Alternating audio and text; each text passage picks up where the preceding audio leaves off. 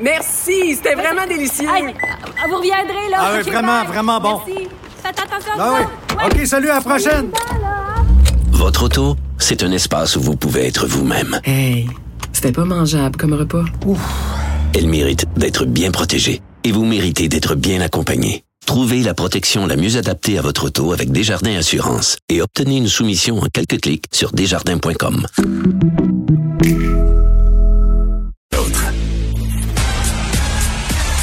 Geneviève Peterson. La déesse de l'information. Vous écoutez Geneviève Peterson. Cube Radio. On est avec Guillaume Lavoie. Salut Guillaume. Bonjour. Et là, euh, tu nous parles d'une tempête climatique et politique qui s'abat sur le Texas. Au Texas, euh, pays où habituellement il fait tellement chaud qu'on prend sa voiture entre deux buildings. Et là, il fait froid. Euh, il fait très, très froid. Il y a vraiment une tempête absolument hors norme. On parle de froid, de glace. Juste pour vous donner une idée, là, et c'est carrément antinomique quand on parle du Texas. Les endroits, il fait moins 18. Et Mais ça va, tant il n'y a pas de moins- problème au niveau climatique. Je pense que tout va bien. Là. C'est ça, mais c'est pas tellement que c'est froid, moins 18. Pour vous Ben. dire, moi, j'ai vécu en Afrique du Sud et jamais aussi froid là-bas. C'est qu'il n'y a rien qui est construit pour ça. Absolument. Ça n'existe pas, là, des buildings construits pour quand il fait froid, là. Les gens non, sont écoute, pas pour ça. Alors, je- il fait, c'est, c'est dangereux à ce moment-là. Non, c'est dangereux, puis ils savent pas comment gérer parce qu'ils n'ont pas les infrastructures, ils sont pas habitués. Moi, anecdote, à un moment donné, je m'en vais en France euh, chez un ami. Et euh, ils habitent en banlieue de Paris et ça donne qu'ils avaient eu une tempête de neige, je pense, une semaine avant. Il me racontait que sa femme avait littéralement dormi à l'épicerie, Guillaume, parce que c'était trop dangereux de prendre les gros. Tout était bloqué. Puis on parlait euh, de 2 cm de neige. là. C'était pas, euh, c'était pas la grosse affaire, mais ça peut complètement paralyser un, un endroit du monde où on n'a pas l'habitude de gérer de la neige. Absolument. Et là, au Texas, on est rendu, là, c'est les morts qui commencent à s'additionner. C'est des millions de personnes au Texas sans électricité, Mm. sans chauffage. Et il y a même là, des enjeux avec les systèmes de distribution d'eau potable. Alors, c'est une crise très, très, très grave. Et qu'est-ce que fait le bon gouverneur républicain Greg Abbott face à une crise aussi grave? Eh bien, quoi de mieux que pour critiquer le Green New Deal? Parce que si ça va si mal, Ah, ben c'est bien non, la je- je preuve te crois que c'est la faute des écolos Ben voyons. que les éoliennes sont gelées.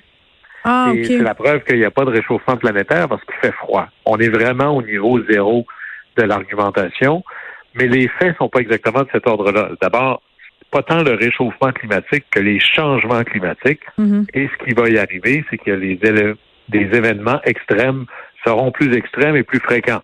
Alors, plus de grands froids, plus de grandes chaleurs, plus de grandes tempêtes, etc., etc.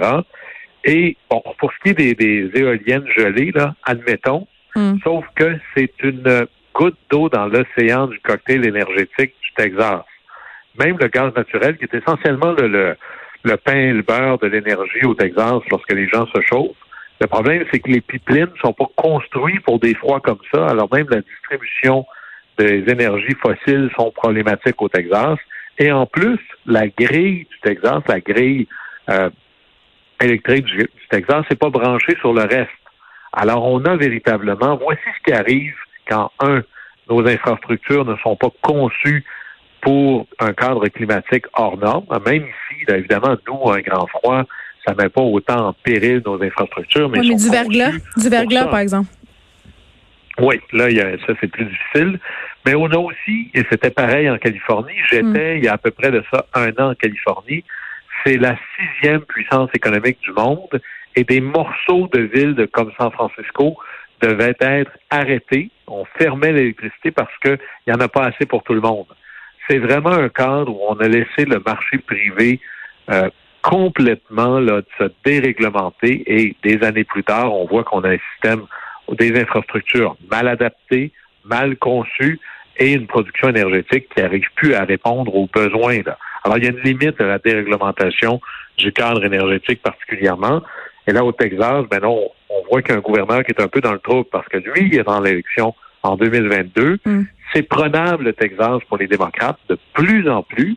Et vous allez entendre un nom qui va ressortir souvent, c'est pas un hasard qu'on l'entende là, Beto O'Rourke, qui avait été une espèce de étoile filante dans la dernière primaire euh, démocrate. Il avait aussi vraiment chauffé le, sénateur Ted Cruz dans la dernière campagne. D'après moi, vous allez le voir revenir de l'avant. C'est une espèce de vedette montante du monde euh, démocrate du Texas. Alors, on va voir ça de plus en plus, mais il y a une véritable c'est pas aussi grave que la crise du verglas qu'on avait vécue, toute chose étant égale par ailleurs, mais c'est certainement dans la même ligue, là, ce qu'on vit au Texas présentement.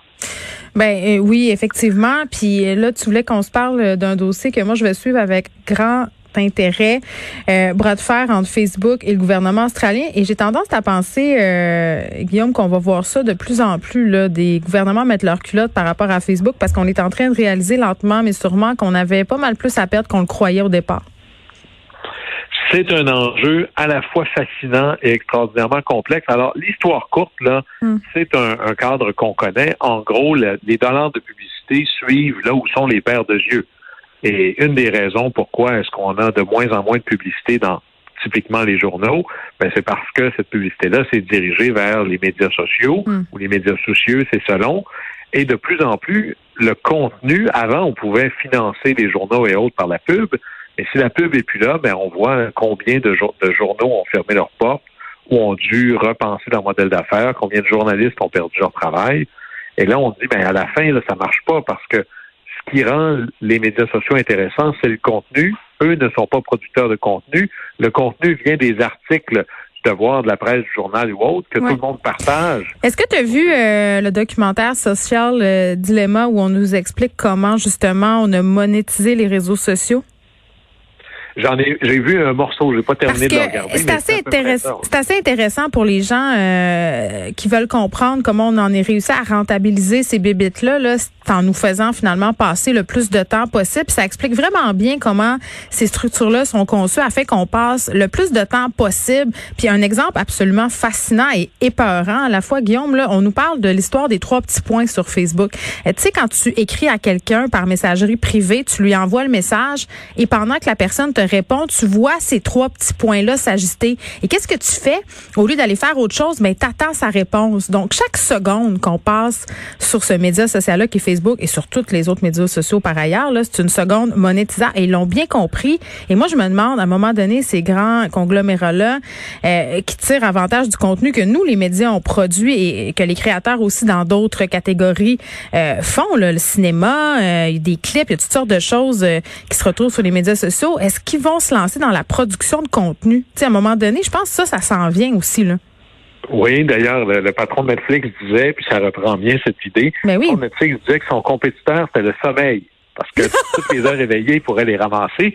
Mais ce qui vient de se passer, pourquoi on parle de ça aujourd'hui, c'est qu'en Australie, le gouvernement a dit, bon, ben là, on- nous, on va obliger Facebook et Google, c'est ces deux-là qui ont mis au banc des accusés, Mhm. à négocier avec les producteurs de contenu, nommément les, les organes de médias, un prix pour le partage de leur contenu. Et sinon, ça va aller en arbitrage, organisé pour l'État. Et sinon, on va vous mettre à l'amende. Ben, Monsieur Legault, là, qui euh, s'inspire, Monsieur Legault qui s'inspire tout le temps de l'Allemagne pour ses affaires, là, pourrait s'inspirer de l'Australie pour la gestion des médias sociaux. Oui, mais des fois, d'abord, voyons ce qui est, ce qui est arrivé, Mm. c'est que Google lui a dit, moi, je veux pas que négocier à travers le gouvernement, ça fait aucun sens. Je vais faire un accord gré à gré avec les différents médias. Mhm. Facebook a dit, moi, je joue pas dans ce film-là. Là, c'est pas vrai que c'est pas Facebook qui partage l'article de la presse ou du Journal de Montréal. C'est le monde. C'est des utilisateurs. Alors moi, je veux pas jouer dans ce film-là. Oublions qui a tort ou raison pour tout de suite. Facebook a dit, vu que vous allez me mettre à l'amende pour ça, mais c'est très bien, je vais interdire sur ma plateforme. Ce n'est plus possible de partager du contenu média. Alors, tu peux dire à tes amis sur Facebook, euh, je suis en train de manger un sandwich au jambon, ça c'est correct, mais tu peux pas partager un article de la presse, du journal, du devoir ou autre. Et là, c'est ça qui vient d'arriver. Et c'est un choc. Là. On voit à quel point là, il y a un enjeu ici. Bon, alors, c'est très intéressant. Il y en a qui disent, bon, le gouvernement met ses culottes, c'est la faute des plateformes. Oui, mais les médias vont Mais payer. Si les articles sont plus partagés, ça fait moins de trafic. Donc, les médias aussi vont essuyer un revers de cette décision-là. Ben, c'est là où on- c'est- c'est jamais tout blanc puis tout noir. Puis je vous le dis, moi j'ai vécu, j'ai joué dans ce film-là sur les Airbnb et les Uber de ce monde. Ouais. Méfiez-vous des gens qui disent c'est toute la faute des plateformes ou celles qui disent les plateformes ont absolument rien à faire. Les deux sont dans le champ, ils savent pas de quoi ils parlent. Il y a ici un enjeu réel, mais je suis pas sûr que la solution australienne, bien que l'intention soit la bonne, le, est la bonne méthode, parce que ça va faire peut- ça va faire des petits. Là. Vous pouvez être certain que tous les pays qui sont un peu allumés regardent ce qui se passe en Australie. Hmm. D'abord, de dire, vous allez devoir négocier avec les médias. OK. Quels médias? Puis là, le gouvernement dit les médias approuvés. Ça, Mais c'est qui eux autres? C'est ça, ça m'inquiète. Après ça, c'est les plateformes qui vont être obligées de faire ça, sont les plateformes légitimes. Ça aussi, ça m'inquiète. Qui va décider qu'est-ce qu'une plateforme légitime? Et là, imaginez, par exemple, que c'est juste du, ça, on s'en va en arbitrage. Voulez-vous vraiment que ce soit le gouvernement qui détermine combien ça vaut un article de journal? Et si, pour une Ben, raison ils vont- une attends, ils vont- Ils vont peut-être payer mieux que certains médias, remarque. Peut-être. Mais imaginons, poussons plus loin. Puis c'est Mm. pas pour dire qu'il faut rien faire, mais pour comprendre tout le problème. Pour être capable de régler le problème, il faut le comprendre. Imaginons que le média 1 dit, ben moi, un article, c'est 1 dollar que ça coûte.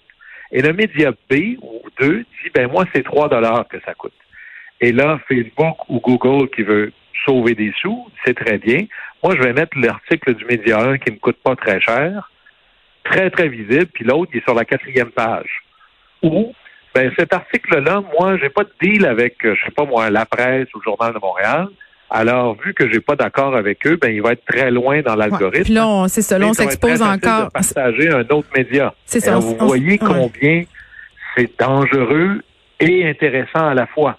Parce que si on commence à dire, bon ben, si tous les articles de journaux sont pas traités également, ben là, ça veut dire, regardez, si moi, là, je vous dis, oui, vous allez être sur Google, mais vous sortez sur la deuxième page ou juste en bas de la première page, vous me verrez jamais. Ben oui, puis c'est encore une hiérarchisation de l'information, puis un contrôle du contenu, puis la, la euh, le piège des chambres d'écho. Donc, tu sais, on dirait de plus en plus, là, on dirait qu'on vit dans une dystopie ou dans 1984. Là, on peut choisir.